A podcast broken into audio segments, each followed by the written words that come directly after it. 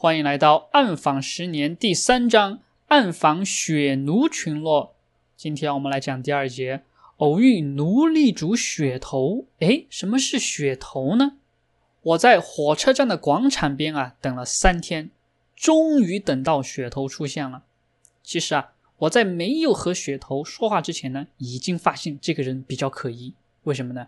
因为啊，他每天都会在我面前出现个几次啊，来来晃晃，来来晃晃的，装着不经意的往我这里看几眼。而每当我们的视线相遇的时候，他就赶紧看其他地方，装着什么事情都没有一样。他的穿着非常普通，嗯，夹克衫、黑西裤、皮头鞋，留着板寸头。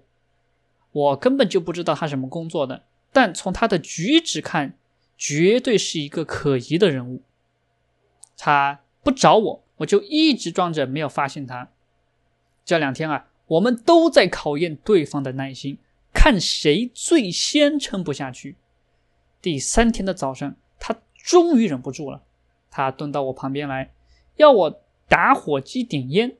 我替他点了香烟，他长长的吐出了一口烟，问：“哎，你干嘛睡火车站啊？”我谎称说。哎呀，我来这里投奔老乡打工，但是呢，我一直联系不上他。他又问我从哪里来的，我说我来自河南。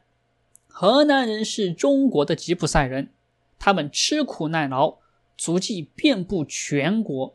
在我出生的那个小山村里啊，就有好几个来自河南的手艺人，他们在村庄里入赘做了女婿，我也跟着他们学会了河南话。我接着说啊，哎呀，这来南方好多天了，我身上的钱也快花完了，不知道，哎，这以后怎么办呢？现在我就想买张火车票，赶紧回家，但是钱不够了。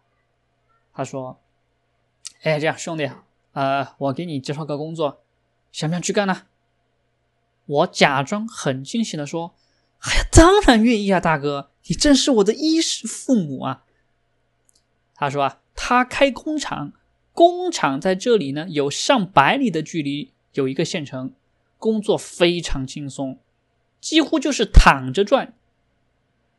我就说，哎，大哥，你说的是会计吧？啊，我我不会算账啊。他笑了一笑说，这个啊和会计差不多啊，但不用你算账啊，到了地方你就知道了。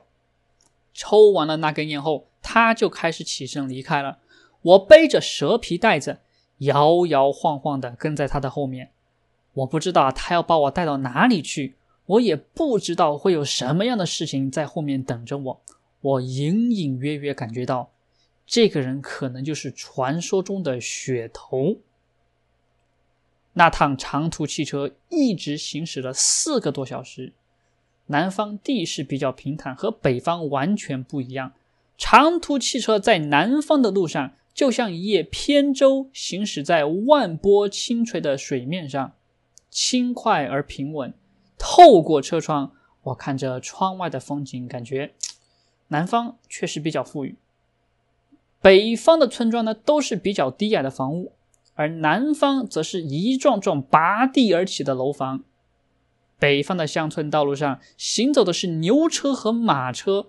而南方全都是疾驶而过的小轿车，北方的村庄上啊，飘荡的是袅袅的炊烟，而南方则是工业烟囱冒出的烟雾。北方的麦田里啊，是农民挥舞着镰刀，汗流浃背的身影；而南方的稻田里面，全都是突突突的联合收割机。四个小时后，我们来到了一座依山傍水的村庄里。后来我才知道，这个村子属于省会城市完全不同的地区，这里距省会城市足足有二百多公里。带领着我的那名男子啊，在一栋楼房前吆喝了一声，然后里面出来了一个五十岁左右的男子，他留着黑白夹杂的短发，将我带进了这栋楼房里面。我将要在这个完全陌生的楼房里面。开始一段完全陌生的生活。我走进楼房，突然把我吓死了，一楼的过道上拴着三只身躯高大、威风凛凛的恶犬，每一只恶犬都有小牛这么大。它们吐着红红的舌头，眼睛睁得圆圆的看着我，舌头上的唾液一滴滴的滴在地上。它们弓着身子，拴在脖子上的皮链几乎就要断了。它们嘴巴上啊，发出威胁的低吼声。声音就像闷雷一样，在这座房里回荡。小时候我在农村，对狗有一些了解。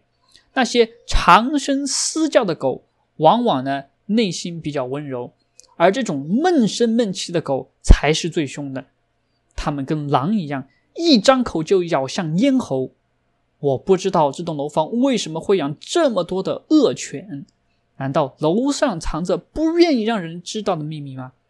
很多天后，我才听一位血奴说，这些狗啊，每天都吃不饱，为的就是随时保持杀气和攻击欲望。黑白夹杂的短发喊了一句什么，三只恶犬全部都退后了，让出了中间的过道。我胆战心惊地穿过去，跟着短发上了楼梯。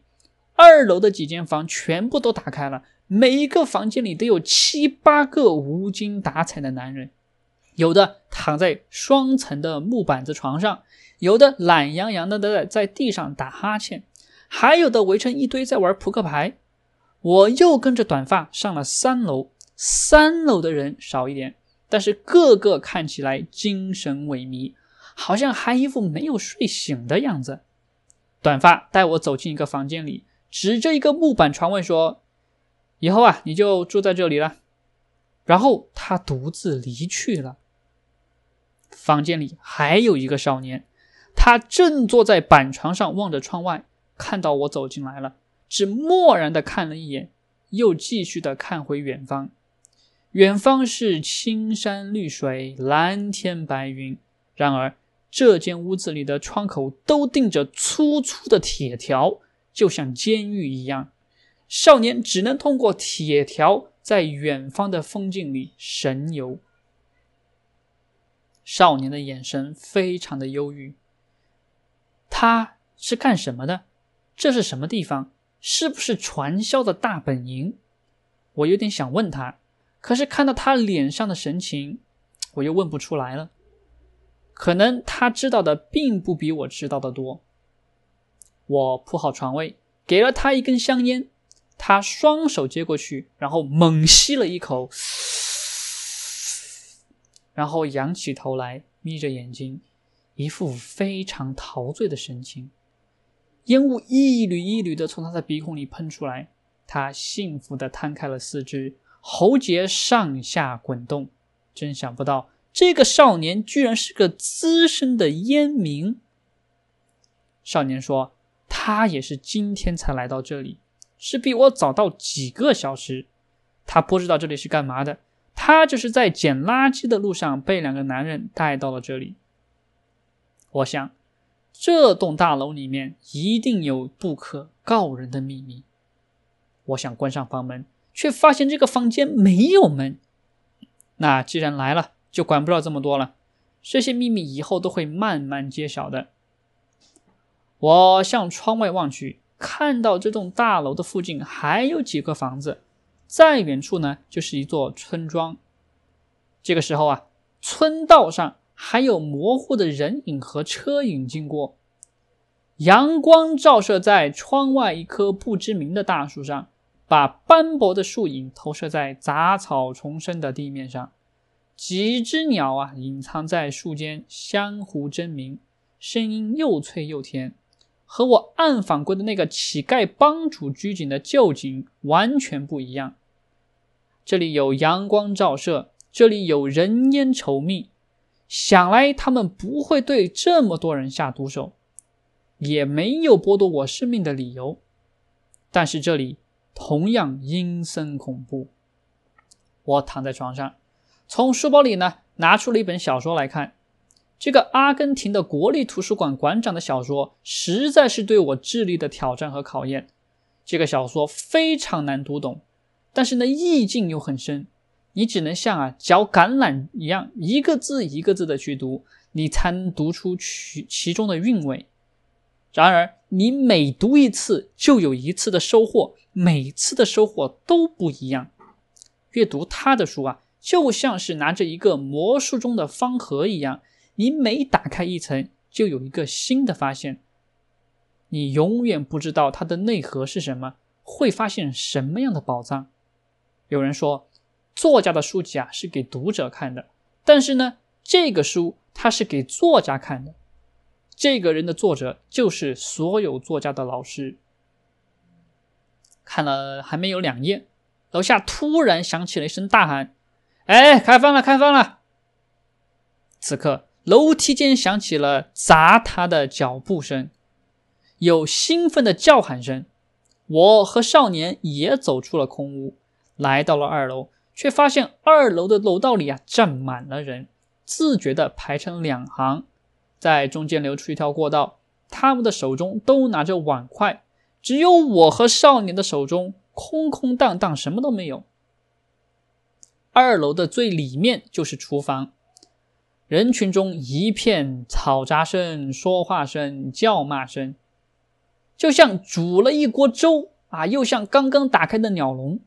突然，从房间里传出一声威严的咳嗽，人群立刻变得安静无比。所有人都闭上了嘴。楼道里出现了一个光头，头皮锃亮，就像生铁打造的一样。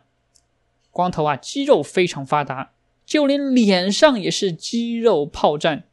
那个时候还是春季，天气还不是很热。光头穿着一件坎肩，露出膀子，下身穿着短裤，小腿上汗毛杂乱。光头大概刚刚睡醒，他边走边打哈欠，伸着懒腰，向上摆动着双臂，双臂上的肱二头肌像小老鼠一样乱窜。这种形象让我想起了《水浒传》当中的镇关西和泼皮牛二。这个光头穿过楼道，穿过了所有人充满敬畏的视线，他走进了厨房，我悄悄地跟在他的身后。看到他从碗橱里取出一个大号的盆子，然后呢，他拿起炒勺，在饭锅里挑挑拣拣，把自己最喜欢的饭菜呢放到了他的盆里，然后端着就离开了，一直走到他自己的房间，关上门。其余的人看到他进了房间，才一拥而上，争先恐后的伸出手中的饭碗。厨师拿起饭勺，给每个饭碗的人盛上饭菜。有人嫌少，不愿离开，厨师就用饭勺狠狠地敲击他的饭碗，他只能撅着嘴巴，低头无奈地离开了。这些人中，年龄最大的有五十多岁，而年龄最小的只有十几岁。我和少年没有碗吃饭，只能看着别人端着饭碗大口大口地吃。终于，饭堂里没有人了。我走进去问厨师，厨师从案板下翻出两个碗，碗里残留着不知道什么年代的饭渣，都已经变绿了。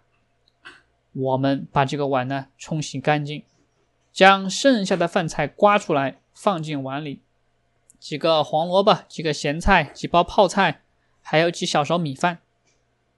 我根本吃不下去，我眼前一直浮现在。刚才那个大便一样的绿色的东西，哇，那他妈是什么呀？谁留下来的？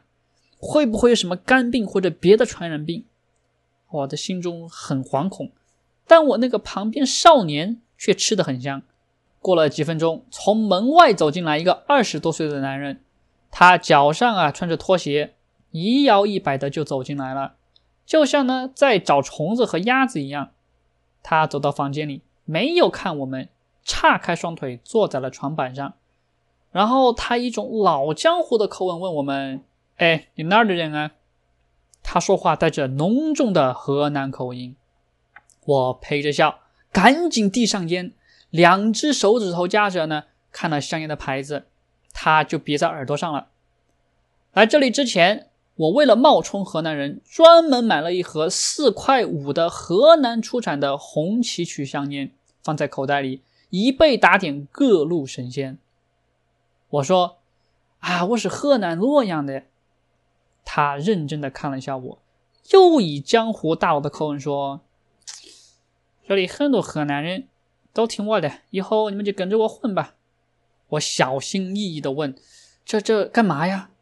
他嘲弄的看着我：“干嘛？卖血呀？每天吃了饭啊，什么都不用干，啊，就等着老大招呼你。然后呢，隔几天就坐车去外面卖血，卖了血，然后我们分钱。”他说的轻描淡写，我听得却惊心动魄。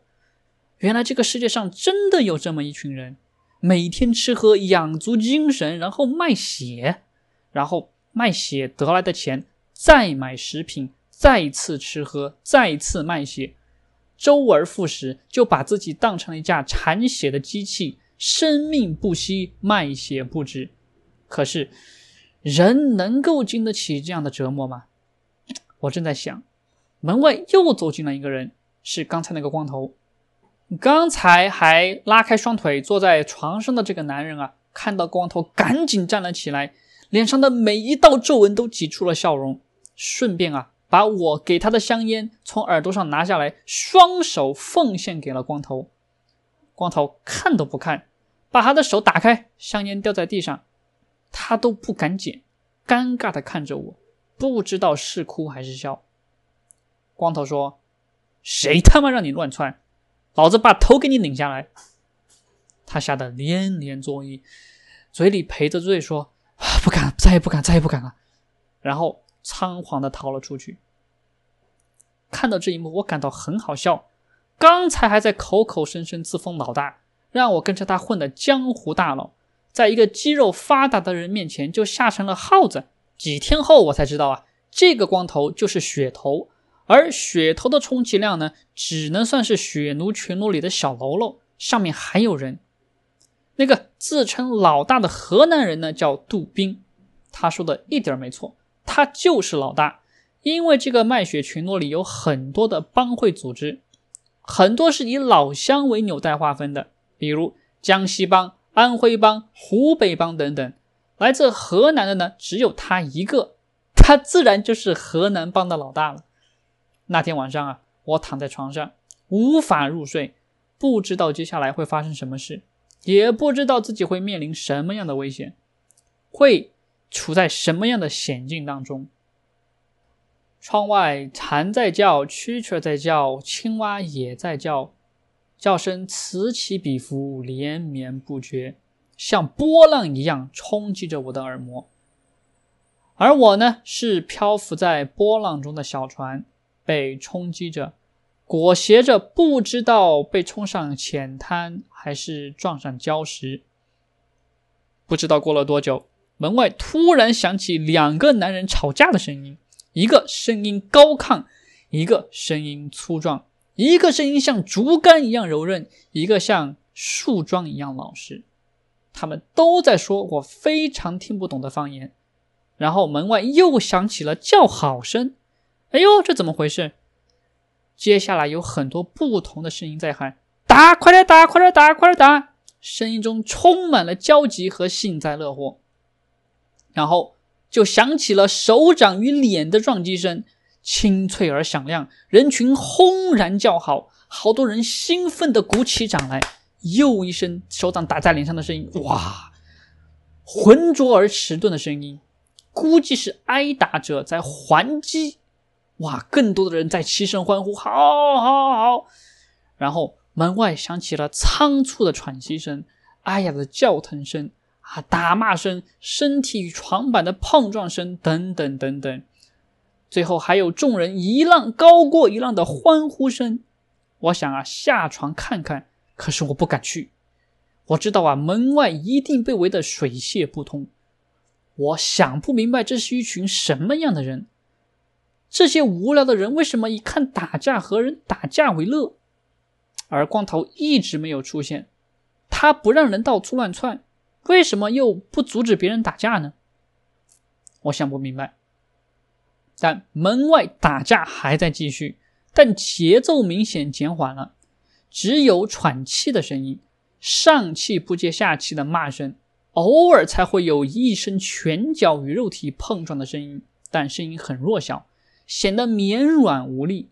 在这么短的时间里，两人都打得气喘吁吁，两败俱伤。我估计门外打架的应该是两个五十多岁的老人，这么大年龄还这样肝火旺盛，实在是不应该。